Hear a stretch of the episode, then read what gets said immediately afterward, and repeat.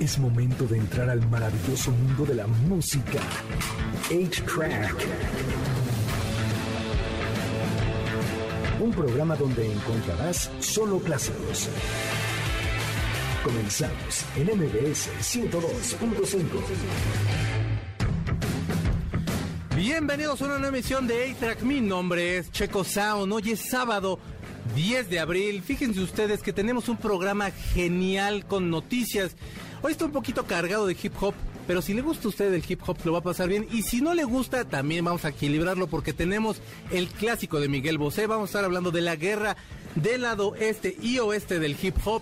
También tenemos un top 5 de canciones acerca de beso y por eso tenemos una dinámica en la cual ustedes pueden entrar aquí al Facebook A-Track Clásicos o también en mi Twitter, arroba Checo Sound. Tú todavía no tienes Twitter, ¿verdad, Carlitos? no. Carlos Martínez, que es un especialista del sexo y de la música y también del tantra. Así, hoy estará cargado de hip hop, pero si no les gusta No el hip hop, después de hoy les va a gustar. Sí. Esa es la garantía del programa y si no, les regresamos. Pues no pagaron nada, pero algo les regresamos. Pues sí, no sé, un beso. Oigan, pero entonces vamos a tener todo eso, así que por favor mándenos, eh, pues, ¿a quién le dieron su primer beso? Si iban en alguna escuela o si iban, este, algo bonito. Cuéntenos algo padre de su primer beso. Mientras vamos a empezar con esta canción de una banda que a mí me gusta mucho, ellos son los 21 Pilots. La canción se llama Shy Away. La acaban de sacar el día de mi cumpleaños, el 7 de abril. Fíjese, de regalo me la dieron. Ellos son los 21 Pilots. Ahorita regresamos. Ellos son los 21 Pilots, la canción es Shy Away, la acaban de sacar este 7 de abril va a ser parte de su disco Skill the Nicey, que va a salir ya bien pronto. Eh, la verdad, cambia mucho el estilo que hacían los 21 Pilots, que era más hip hop y eso, esto de hecho lo ponen como si fuera synthwave o synth pop, como toda en esta onda medio ochenterilla. Eh, la compuso Tyler, que es el líder de la banda, porque estaban haciendo un tutorial de cómo él usaba el estudio de- grabación y empezó a salir esta canción y luego se acordó, bueno, no se acordó, eh, eh, tiene como más de un año que no ve a su hermano y le dedica, le, le dedica esta bellísima canción que se llama Shy Away. Vamos a las noticias de A-Track que tenemos hoy. Fíjate que va a salir un libro el 5 de octubre que se va a llamar Tales of a Life and Music, Storyteller, Tales, Tales of a Life and Music. Lo escribió Dave Grohl. Estamos escuchando, por supuesto, a los Foo Fighters con una de las mejores canciones que han hecho en su historia. Bueno, tienen muchas, ¿eh? Sí, pero güey, es que esta, esta la escuchas en acústico, la escuchas en cumbia, la escuchas en banda, hasta en pasito duranguense y suena bonita de todos modos. Gran letra, se iban a desintegrar ya cuando estaban grabando este disco y fue gracias a que escucharon cómo quedó esta canción y que, no es cierto, empiezan a hacer todo el disco y cuando traían tantos problemas que empezaron a hablar de ya mejor la dejamos tal y tal, se vuelven a ver en el estudio, ya en el estudio que era la casa de Dave Grohl y se dan cuenta que, que a lo mejor puede haber chance y la primera canción que componen es esta.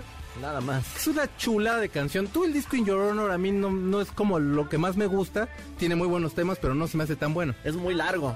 Sí, Son dos Era discos, doble, ¿no? Sí, Fíjate. creo que dura como hora 40 entre los dos discos. Sí, no, bastante. no. El primer disco es muy bueno.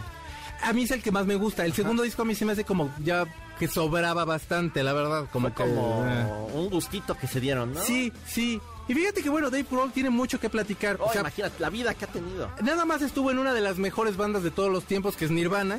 Luego se, se mata Kurt Cobain y eh, Tom Petty le dice que se vaya con él de baterista.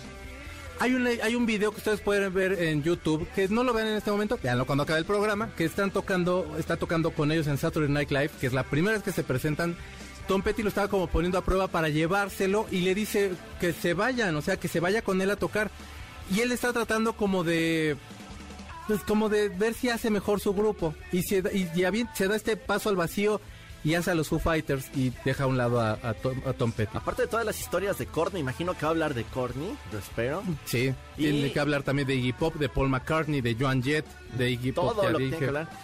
Y aparte, fíjate que a mí me gustaría escuchar de los Foo Fighters. Yo veo a la banda y ves los videos y los ves en vivo y se ve que se van muy bien. Entonces estas peleas se me hacen bien extrañas. Debe tener una buena historia de fondo. De- mira, se llevan ¿no? con, con el baterista que ahorita se me olvidó cómo se llama, este Hawking. Hawking, se apellida Hawking. Y con él de pronto llega a tener como sus cosas, porque tienen un- una cuestión de medio de liderazgo. Pero este 2021 también trae muchas más sorpresas, aparte de, de esta autobiografía, el 5 de octubre. Este año sale un documental de Kanye West, que está pagando Netflix. Nada más le pagó 30 millones de dólares. Para él la verdad es poquito. ¿eh? Súper poco. O sea, estamos hablando. Muchas críticas sobre Kanye West. Yo es un gusto que he- me he ido como adquiriendo poco a poco. Honestamente no me no como que de primera no me gustaba tanto porque yo prefería Drake. Y como que no me gustaba tanto el estilo y como que le he ido adquiriendo mucho gusto. De hecho el di- disco cristiano a mí me gusta bastante. Tiene letras chidas y- e independientemente de los beats que mete están muy buenos. Esta canción se llama Energy, no es del disco cristiano. Es un super rolón que si se lo ponen en la mañana les va a cambiar la vida. Pero estamos hablando de, los, de uno de los personajes más polémicos de, la, de, de los últimos años. Eh, habla hablar, por supuesto, de su incursión a, las, a la moda, que, o sea, vende más tenis que Michael Jordan Sí. con los Yeezy Más caros, más bien. y son los más caros. Eh, estamos hablando de un tipo que empezó como productor, se fue de productor de Jay-Z y luego es de los pocos que Jay, con los que Jay-Z ha hecho colaboraciones así de un disco, de canciones fuertes bien, es Kanye West. Es un tipo que la verdad tiene una visión de- del campo eh, musical que para mí se me hace bastante, bastante bueno. Entonces creo que puede ser un documental interesante. Va a hablar, por supuesto, de Kanye West, va- de, perdón, de Kim Kardashian, de su divorcio. Va a hablar de cómo, como de su carrera política que duró como mes y medio. Viene por la revancha, dicen, ¿eh? Que se quiere aventar en cuatro años a ver, a ver si sí. Y es un tipo que, que la verdad es súper enfocado. A mí, a mí se me hace muy, que tiene una carrera bastante buena. Si a usted no le gusta, dése la oportunidad que Netflix lo va a sacar. Y ayer tuvimos, hablando de hip hop, tuvimos una, una pérdida el día de ayer. Sí, caray. En la mañana se anunció que se murió DMX. Muy joven, aparte, 50, 50 años. O sea, ¿qué onda con qué onda? qué bueno, ¿qué pasó? Tenía problemas de drogadicción desde hace mucho tiempo. Hay un rumor. Llegó desde el, desde el viernes antepasado, llegó, llegó muy mal de, del cor- de una cuestión cardíaca. Lo tuvieron que inducir a un coma o cayó en coma. Está muy incierto todavía, no, se ha, no salido mucho. Pero aparentemente dicen que llegó con un pasón de algo. Lo tuvieron que inducir al coma y los médicos no daban como mucha posibilidad ahí de que pudiera librarla. Eh, y bueno, pues eh, se anunció ayer por la mañana que murió el 9 de, del 9 de abril. Para mí DMX sí marca una, una, una etapa bien padre del hip hop. Tiene canciones que a mí me gustan mucho. Vamos a poner una por mero capricho mío, perdónenme. Yo espero que les guste. Y esa canción yo la escuchaba mucho en las mañanas porque uno quiere salir como ¡ah! Pero luego escuchen Energy mejor porque esa tiene mejor vibra. ¿Te gustaba? No era muy fan, ¿eh? DMX, fíjate que era muy curioso porque tú lo Me reconoces. estoy quitando la chamarra para pegarnos. No, no es cierto. no. Quizás como un como, como un rapero que no se metía en tantos problemas en sus letras y en su música, era como hasta alegre. Sí. Pero fuera de eso, era bien problemático. Se peleó con Ja Rule, se peleó con Jay-Z. Anduvo en la guerra esta de los noventas que al rato hablaremos. Creo Sí. que él andaba en contra de Tupac. No, o sea, era una locura este señor. Era de esos que van como con carita de ángel y por atrás. Ese traen el puñal ahí. Sí, no, no, no. Era un tipo conflictivo. Cabeza de familia, a pesar de todos los problemas de, de drogadicción que él tenía, era que apoyaba a toda su familia. Entonces, vaya, com- todo el mundo ha tenido hasta el momento este como una buena referencia. Lo que sí es que se está manejando que fue de un de, o sea, una sobredosis Sí, de, de algo. de ¿Sabe algo. de qué? Vamos a esta canción, por supuesto de DMX. La canción se llama Party Up. Llegó con el productor y dijo, necesito algo que suene como festivo y tú déjame empezar a rapear y habla de un tipo que está como a 3 nanosegundos de que si lo molestan se va a golpear. Esto es Party Up, está escuchando A-Track por MBC 102.5. Esa voz enojada, esa voz con actitud era la de DMX, la canción es Party Up. Esta canción es, fíjese usted que de 1999 ya tiene más de 20 años la canción. DMX estaba, pero, pero bueno, lo que como tres calles después de Forte, Forte, Forte el tipo. Vamos a ir a un corte y regresamos con el clásico. Hoy vamos con Miguel Bosé porque fue su cumpleaños. Está escuchando A-Track por MBC 102.5. Qué raro se escucha decirlo de Miguel Bosé sobre esta canción.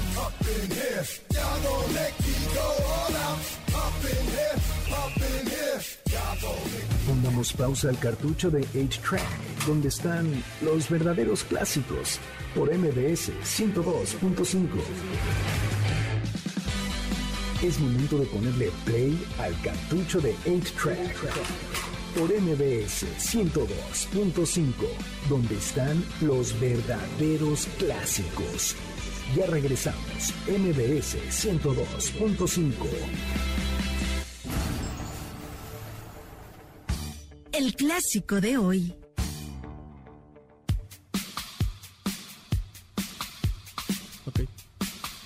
Este es el clásico de Miguel Bosé que se los anunciamos con la canción de DMX, lo cual sonó medio raro, pero es que es, la- o sea, es como lo que tenemos, o sea, podemos estar hablando de DMX y luego de Miguel Bosé y luego en una de esas podremos hasta hablar de, Blo- de Bronco o de Paquita la del barrio. en una de Que hoy no creo, pero. Ah, no, sí, poquito, ¿ah? Poquito sí, Ya poquito. Ya escucharon más al rato. Fíjense que bueno, lanzamos ahí un hashtag que se llama mi primer beso.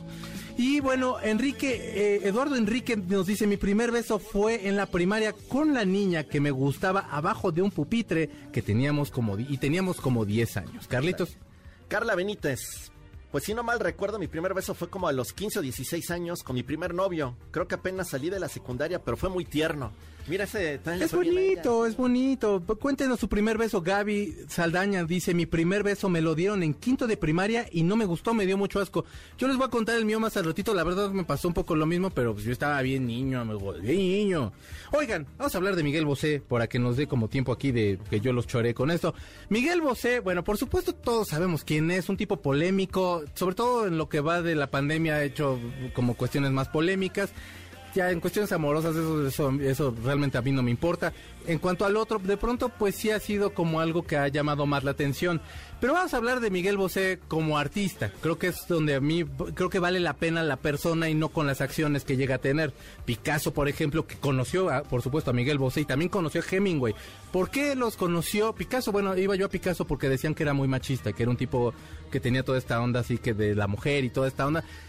Y bueno, lo criticable puede ser eso, pero no puedes criticar la obra de Picasso. O sea, Picasso es uno de los artistas más grandes que ha pisado esta tierra. Que vende los cuadros más caros. Ajá, o sea, y era un, garab- un garabato así que alguien tiene Picasso, bueno, o un garabato del propio Picasso, sí, de Picasso es invaluable. hizo tantos dibujos que por ahí dicen que luego bajan de precio de tantos que hizo porque Sí. al final ya era así de ya págame y te hago cualquier Pero cosa. imagínate tener un garabato de Picasso. Ah, sí. Pues imagínate ahora tenerlo en tu casa como le pasaba a Miguel Bosé. ¿Por qué? Bueno, su papá era Miguel Dominguín y su mamá era Lucía Bosé. Miguel Dominguín, uno de los toreros, yo sé que los toreros ahorita están muy bocabajeados, pero bueno, en su momento, uno de los toreros más queridos de, de toda, de todo el mundo. Y Lucía Bosé, una de las mujeres más hermosas de todo el mundo, modelo. Y bueno, pues si ustedes la ven de joven, están viendo prácticamente a Miguel Bosé. Así que si tienen usted algún atractivo hacia la mamá de Miguel Bosé, también lo tienen hacia el cantante. Eh, le gustó, le llamó la atención las artes y se fue a estudiar con Lindsay Kemp. Lindsay Kemp era maestro de David Bowie, nada más, y de Mick Jagger. De alguna forma, él era maestro de como mímica y como de una expresión corporal que sí lo notas en Miguel Bosé y en los, en los anteriormente, menciona, anteriormente Ah, mencionados. Por eso eran buenos frontmans. Sí, Muy teatrales, de hecho, los tres. De hecho, sí, y es, y es gracias a Lindsay Kemp que les enseña cómo, cómo deben pararse en el escenario y, y bueno, realmente es donde empieza a darse cuenta que le gustaría dedicarse a las artes. Camilo Sesto era muy amigo del, de Lucía Bosé y se hace muy amigo de Bosé. Ya, bueno, entre los mitos del Chopo estaba que en algún momento mantuvieron algún tipo de relación. Esos dos mitos del Chopo, yo no podría ni siquiera asegurarlo, pero bueno, hay mitos ahí en los cuales se dice.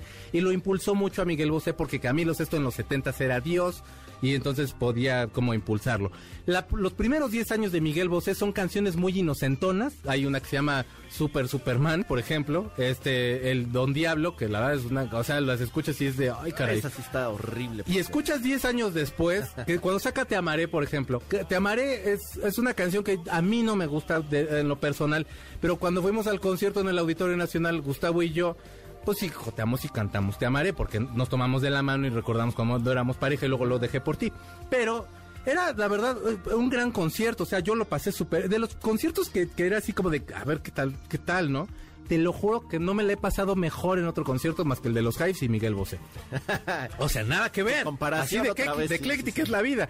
Y entonces, bueno, eh, en el 84 decide él tomar las riendas de su carrera porque estaban tomando como unas decisiones ahí medio extrañas y querían como mantenerlo siempre joven y tal. En ese momento estaba muy famoso David Bowie eh, con el Let's Dance y con estos discos. Y también estaba sonando mucho de Patch Mode. Quería él sonar así y es que saca Amante Bandido. En este disco está Horizonte de las Estrellas que están ustedes escuchando de fondo. Luego Salamandra, eh, que es el segundo disco que saca en este sentido. Eh, y empiezan a poner que bueno, que tiene una onda ahí medio Aladdin Sane. La verdad no. Aladdin Sane es un disco de David Bowie. Realmente hay una canción de David Bowie que se llama Blue Jean. Si ustedes ven ese video y ven esta etapa de Miguel Bosé, está tomando el mismo vestuario y hasta el, tipo de pintura que utiliza, perdónenme, es que moví un poquito aquí el micrófono. Eh, y lo está, pues, no copiando, pero sí lo está replicando de alguna forma, o está rindiéndole algún, algún culto ahí al gran David Bowie.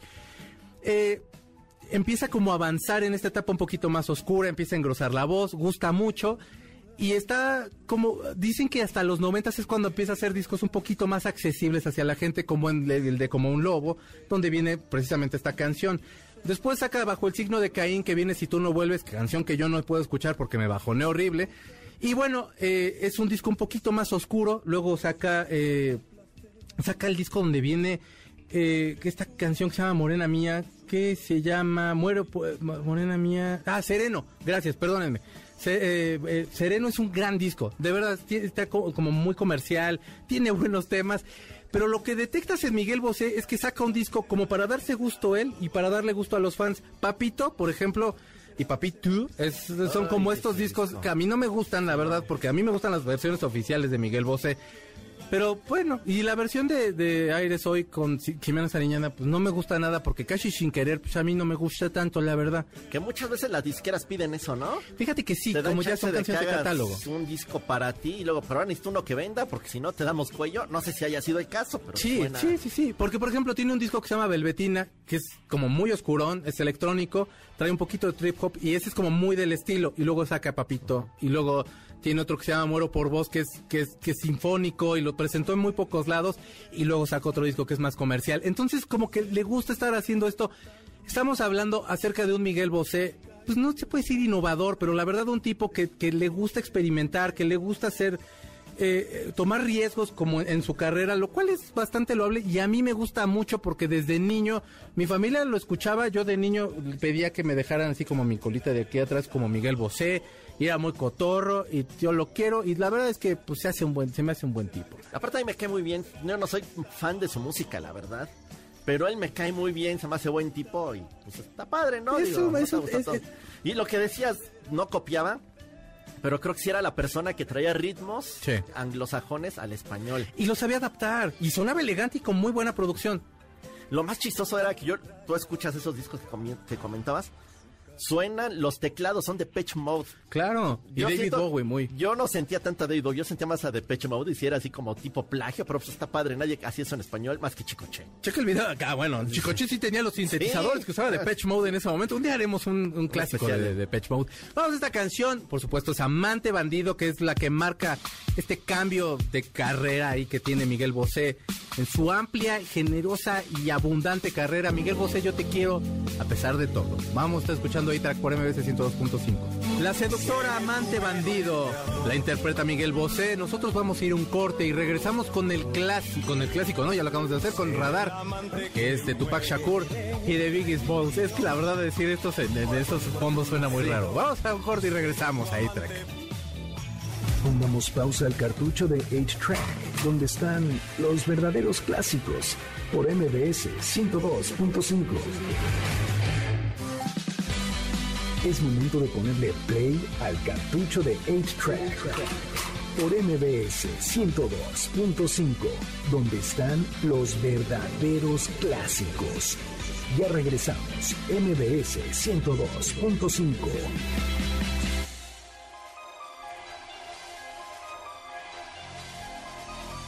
Ya regresamos a A-Track por MBS 102.5. Estamos en radar, pero antes les queremos leer los primeros besos de las personas. Carlos. Leo Trejo, creo que mis primeros besos reales y puros fueron los que me dio mi mamá y mi papá al nacer. Y los que yo di han sido a mis hijos, el mayor hace 28 años y hace 7 el menor. Ándale, Esto está muy bonito. Está muy bonito. Carlita Albarrán te manda un beso. Dice, típico en un juego de botella enfrente de, enfrente de medio mundo. Ah, enfrente de medio mundo.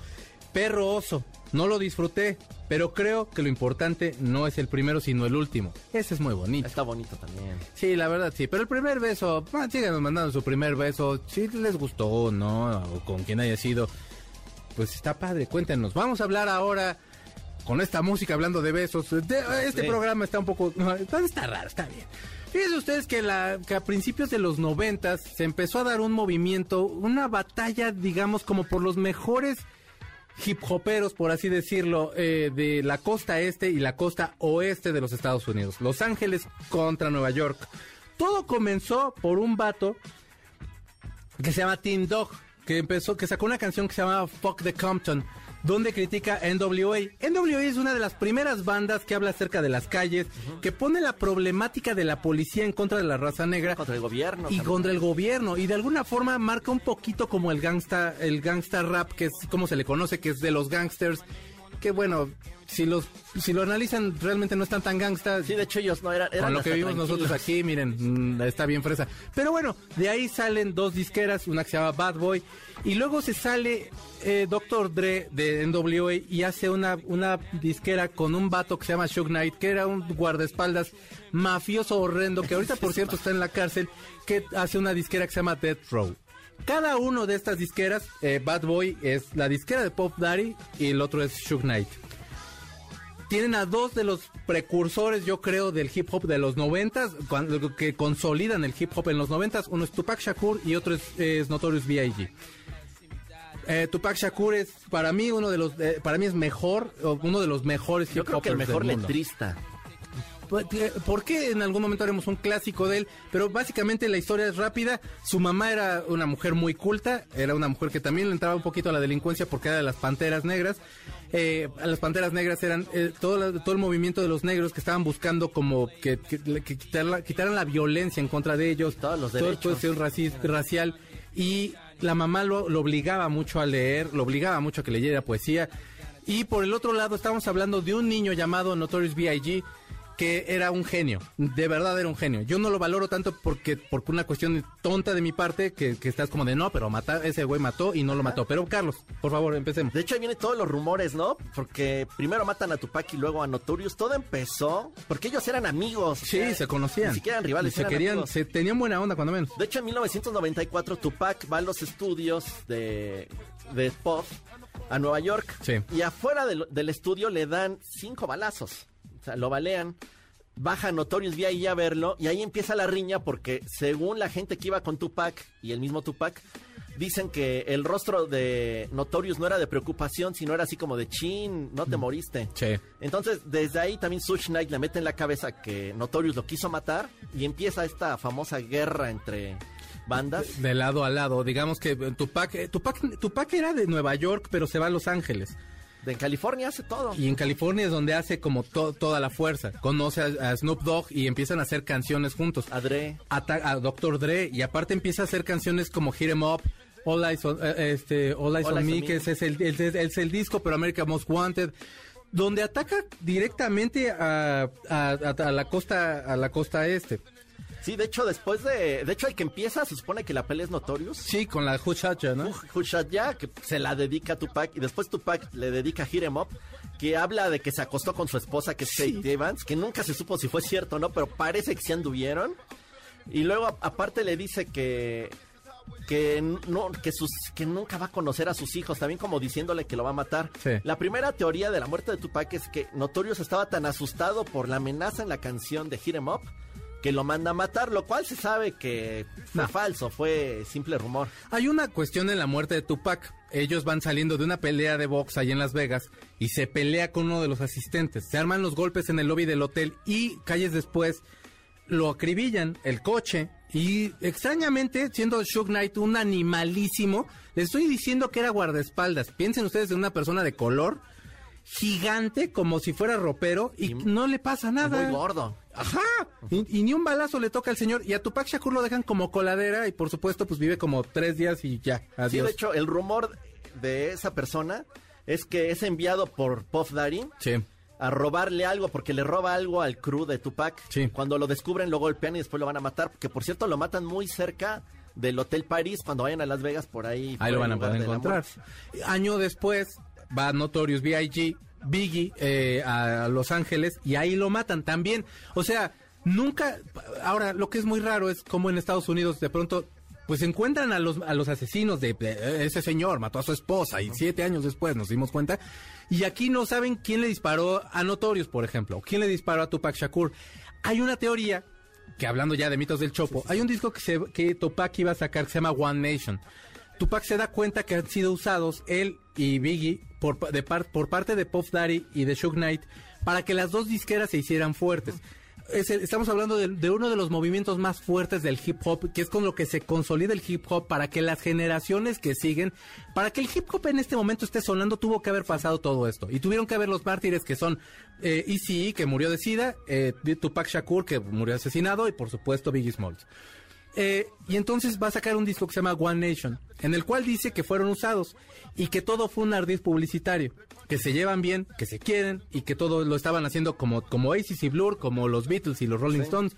Era una, es- eso era un poco la idea. Y lo matan antes de que salga el disco. Y el disco existe, pero en sesiones y no trae nada al respecto. Carlos, No, de hecho, para el, ya concluir. el otro último rumor de la muerte de Tupac. Y de hecho no es rumor, se sabe que él ya se iba a ir de la disquera Sí. debido a todos los problemas con Sush Knight. Y dicen que Sush le debía 10 millones de dólares. Y que para no pagarle, este, lo manda a matar. Y aparte de que lo mata y no le paga, él se queda con los derechos de todas sus canciones. Algo curioso, después de la muerte de Tupac han salido 10 álbums con canciones que él ya tenía grabadas. Y también por eso está el otro mito del Chopo, de Que fingió su muerte y que se fue a vivir a Cuba. Porque hay videos y fotos de Cuba de una persona igualita a Tupac y dicen que se fue para allá. Pues una de las canciones que salieron de todo este, de todo este compilado, que la verdad es, es bastante amplio de Tupac Shakur, hay, hay poesía donde están, donde él está haciendo poesía. No como Paco Stanley, pero sí, sí de la altura. también. Tiene libros y tiene canciones. Una de ellas sale en el Best of de, eh, de Greatest Hits de, de Tupac Shakur de 1998 y se llama Changes. La canción tiene un sampler de una canción de Bruce Hornby que se llama The Way It Is. Esta canción es la que demuestra por qué Tupac Shakur es mejor letrista, por qué Tupac Shakur es un tipo fuera de serie. Él habla en esta canción acerca de la cuestión racial, habla acerca del maltrato que tienen los policías hacia ellos, habla de Huey, que Huey era uno de los panteras negras y lo mataron también, ahí no se supo, pero lo mataron y entonces esta es una canción bellísima, que es con la canción que yo me enamoré de Tupac Shakur y que yo creo que a ti también te gusta. Bueno, yo soy súper fan y yo, yo creo la mejor canción este post muerte de Tupac. La canción se llama Changes, está escuchando A-Track por MBC 102.5. Disfrútenla, se los ruego, es, es hermosa. Esa monumental canción, esa catedral de canción se llama Changes desde 1999, que bueno, no se sabe si la grabó en ese, pero salió en este compilado de The Greatest Hits de Tupac Shakur. Está escuchando A-Track y regresamos con un top 5 de canciones acerca de besos. Por favor, mándenos en Facebook A-Track Clásicos su primer beso. Lo vamos a estar leyendo al aire y si no, después del aire. Estamos de regreso en un momentito. Pongamos pausa al cartucho de 8-Track, donde están los verdaderos clásicos, por MBS 102.5. Es momento de ponerle play al cartucho de 8-Track, por MBS 102.5, donde están los verdaderos clásicos. Ya regresamos, MBS 102.5. Ay, Jalisco, no tirajes. Están ustedes escuchando Cheque en Blanco con Paquita from the Hood, Paquita la del barrio. Eh, ¿Por qué están escuchando esta canción? Bueno, les quiero contar nada más rápido. Paquita la del barrio empezó a trabajar en un lugar que se llama La Fogata Norteña en los 70 Ahí conoce a Alfonso Martínez. Él la empieza a manejar y bueno, pues le empieza a ir muy bien. Y bueno, de pronto tienen que separarse para que ella vaya a trabajar. Don Alfonso, la verdad, era medio ojo alegre y se perdía. Y un día, ya llevaba varios días de no aparecer el señor. Y entonces está cantando mi Paquita, la de Cheque en Blanco, que es la canción que ustedes están escuchando. De entre los muchos clásicos que tiene, por supuesto, Rate de dos patas, este, no sé, Taco tres veces Placero. engañé, Taco Placero, grandes canciones. Y entonces es la primera vez que dice su frase que, que todos conocemos. Va entrando el vato así a, a- a- a la cantina, imagínese usted, y está cantando Paquita aquí la canción. Y en uno de los espacios ve al marido y le dice, me estás oyendo inútil. Y, y todos los, o sea, todos los hombres empiezan a voltear a ver así como de, No yo, ¿seré yo?" yo, señor? Así como, como de, ¿quién te va, quién- uno de ustedes me va a traicionar? ¿Seré yo, señor? Y así se voltearon a ver, el inútil seré yo. Y no, bueno, era el marido, que la verdad me la había engañado mucho. Luego mi Paquita ya no se quiso volver a enamorar nunca más. Pero así es como surge el me estás oyendo inútil. Qué bonita Pues, historia. Pa- Paquita ¿eh? la del barrio es la onda, o sea, Nunca se me ha hecho verla en su lugar. Yo espero que ahora después de la pandemia reabra y aunque ¿Está en sea cante un Guerrero? poquito. Está en la Guerrero. Straight out, straight out of la Guerrero, ¿no? Sí, saludos a la. Guerrero. Sí, por supuesto, straight from the, from the Compton. Oiga, vamos a hacer este top 5. Pónganme las canciones, no sean malitos, del top 5 para que ya podamos cambiar un poquito aquí de... En el primer lugar del top 5, por supuesto, tenemos a su majestad púrpura, el sprint. Súbale tantito, mi señor Zavala, porque es bien bonito. Así es. No puede faltar en este programa Prince, ¿verdad? Perdónenme, es que yo sí soy muy fan y es que este güey sí es un artista, o sea, es que no son pedazos así, ustedes ay, mi Ba- Bad Bunny. Bad Bunny es cotorro, pero este sí es artista. Hoy va a luchar Bad Bunny, por cierto. De- lo No vamos sé a es ver. hoy o mañana, pero Ay, hoy va a ojalá. luchar. Bueno, es que vamos a ver las luchas saliendo. Eh, fíjense ustedes que ya, no, bueno, ahorita, ahorita busco, sí, nos mandaron un mat. La primera vez que besas a alguien que te gusta siempre es bonito, pero cuando además de gustarte besa bonito, uy, es como probar un pedacito de cielo, nos dice Fátima. Eh, ¿Tienes por ahí uno? Sí, Paola Rojas. Mi primer beso fue en la secu y estaba feliz porque fue con el niño que me gustaba muchísimo. Mira qué suertuda. Perfecto. En el número 2 tenemos, bueno, ya en el número que ustedes gusten es el 4 más bien. En el número 4 tenemos a Calvin Harris y la señora de Sound Dua Lipa. eh, con esta canción que se llama... No te eh, enronchar, ¿eh? es que está re guapa. La canción se llama One Kiss. Vean el video, es buenísimo. Suave tantito, mi señor Zabalán, sea malito. Es noventerísimo esto, o sea, güey, Black Box. ¿No? ¿Sí? Ay, bueno, no sé, yo sí joteo padrísimo con esta rola. ¿Te acuerdas de tu primer beso? Ay, sí. ¿Con quién fue? No, pues el primero fue como... Ay, no recuerdo quién nos escribió, pero igual jugando a la botella. Ah, Y sí fue con la chava que me gustaba. Y ya el que fue en serio, todo muy curioso. Yo era muy burro para todo eso. Fue saliendo de la secundaria. Antes de salir de la secundaria. Y fue con una amiga que era más grande que yo. Y creo que abusó de mí. Porque ella fue y me robó el beso. Estuvo padre, la verdad, ¿eh? no me quejo. bien. Mi primer beso, yo se los digo ahorita antes de que nos vayamos a... Ya nos vayamos de aquí. Eh, pero fíjense ustedes que no encuentro más. Es que han estado platicando mucho acerca de lo que hemos estado diciendo. Leyendas legendarias, gracias, derecho. Aquí está, mire. Ya casi se acaba, pero me daba pena contarlo. Mi primer beso fue a los 15 años con mi primer novio. Lo chido es que fue media hora de labios y babas, pero cada rato me intentaba enseñar o corregir. Ay, no, eso está muy feo. Este, pues decimos el nombre porque lo puso Frida, ese es su primer beso. Mi primer beso fue en tercero de primaria. Y la morra era más chica que yo, se llamaba Berta. No me sé el apellido de Berta, pero no, No la pero nada favor. personal, Berta. Pero daba los besos de lengua, güey. Y me daba mucho asco, pero pues estaba. Aparte, toda la escuela nos estaba viendo. Y si yo me quitaba y decía, ay, no, guácala, espérate, Berta, no me beses así, pues iba a ser de, ah, este güey, ¿no? No aguanta nada. Y entonces yo aguanté como, como la Como verdad, los a lo mejor, como, sí, sí. o algo, algo así. Pero la verdad es que en el número 3 tenemos, váyanse metiendo para que me digan. Eh, tenemos una canción que es un clásico. La canción es Seal. Se llama Kiss from a Rose. Que este es un rolón Es la única canción buena de Seal, en mi crazy y crazy. O sea, yo no, o sea, a lo mejor nunca me he sentado realmente a escuchar a, a, a Seal. Pero este es un rolón. Súbale tantito, ¿no, mi Bala? Ahorita van a escuchar la voz de terciopelo de este muchacho que está todo precioso y se casó con Heidi Klum.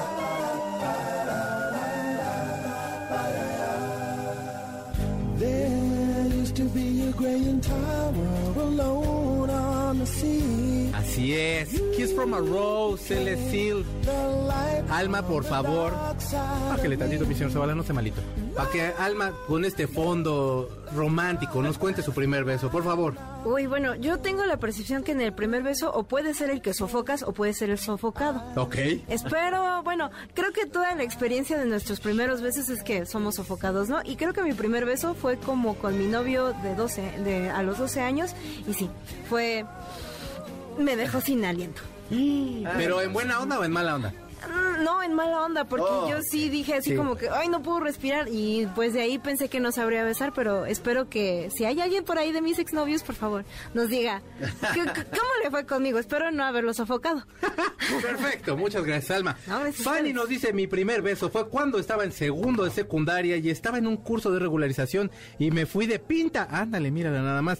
Años después me enteré que este chico se, ah, se suicidó. Híjole, lo lamento mucho, pero Fanny ese es su primer beso. En el número dos tenemos Kiss Me de Sixpence. La verdad es una gran canción. La rola, ¿no? O sea, la conocen ustedes por, por esta canción de, por la serie de Dawson's Creek.